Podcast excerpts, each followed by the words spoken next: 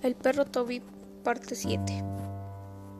La cara de Gloria cambió a un terror como jamás lo había sentido nunca en su vida. Se escuchaban las patas de un perro subiendo las escaleras apresurado, jadeando. Gloria se arrastró dentro del cuarto hasta quedar pegada a la pared. Visiblemente temblando y llorando, lanzó el plato con las sobras cerca de la puerta y luego de un silencio un gruñido espeluznante se escuchó detrás de esta. Era como un perro enfurecido.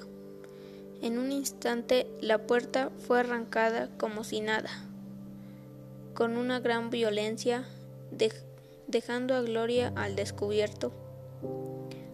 Una sombra entró y devoró las sobras del plato mientras la madre veía con horror lo que sucedía. Y detrás de la sombra un hijo sonriente, feliz de ver al perro comer.